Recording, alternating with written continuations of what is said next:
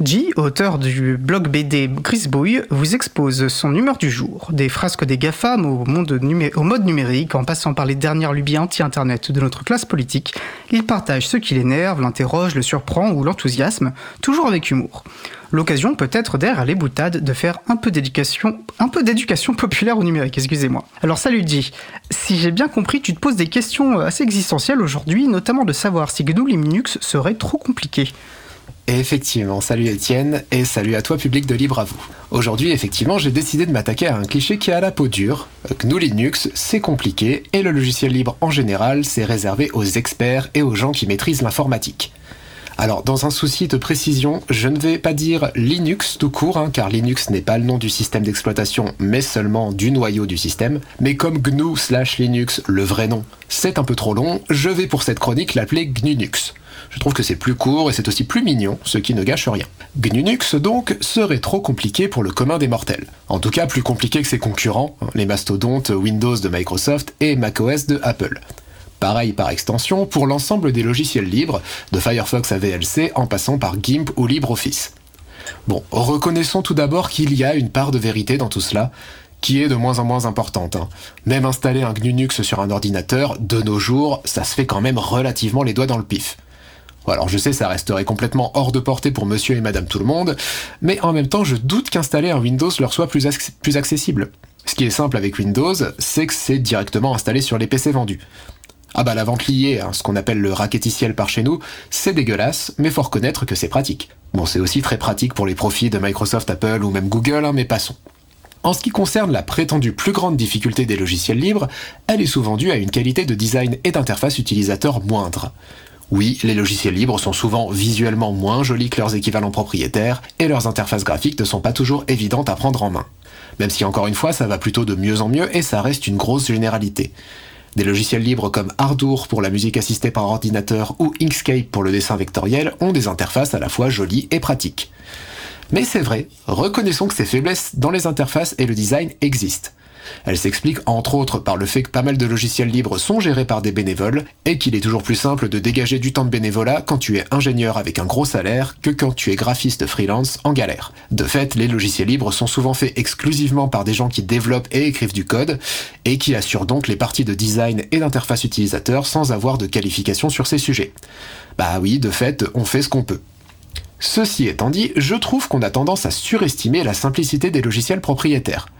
Je dirais même que dans pas mal de cas, les logiciels libres sont beaucoup plus simples et beaucoup mieux foutus. Un exemple, personnellement, je suis passé à GNUNUX en 2007 en remplaçant mon Windows XP de l'époque par un Ubuntu 7.4. Eh bien, une des choses qui m'ont frappé à l'époque, c'était la façon dont était géré le menu pour lancer des logiciels, l'équivalent du menu démarrer des Windows de l'époque.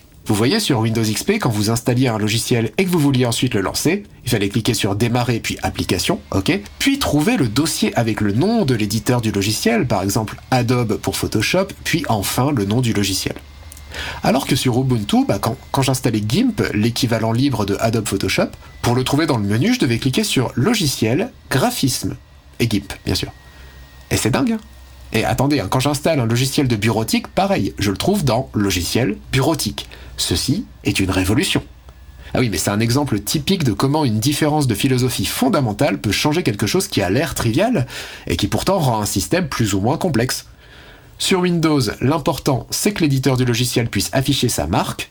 Sur GNUNUX, l'important c'est que vous retrouviez facilement votre logiciel. La réalité, c'est que les Windows et compagnie ont des parts immenses de complexité que les gens ont tout simplement intégrées et que les GAFAM font passer pour normal et acceptable.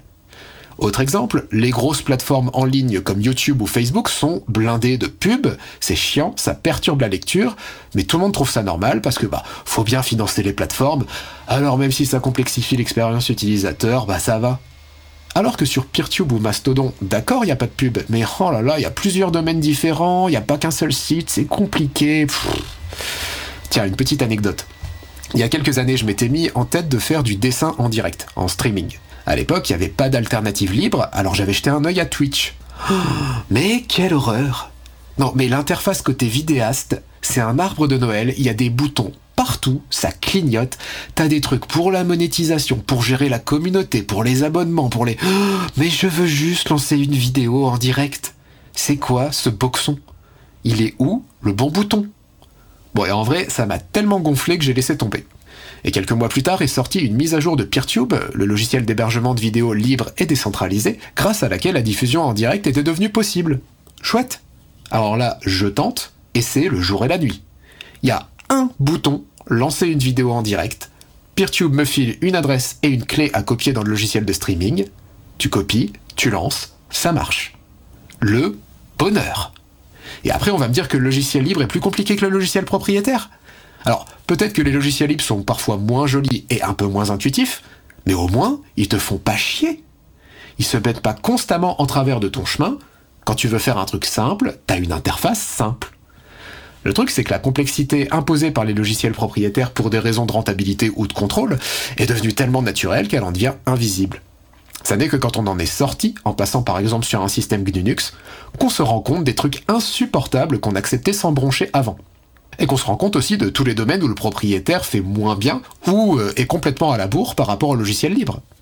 Par exemple, moi ça m'avait fait doucement marrer quand Spotify avait annoncé, avec une fierté non dissimulée, qu'il était désormais possible d'afficher les paroles pendant qu'une chanson passait.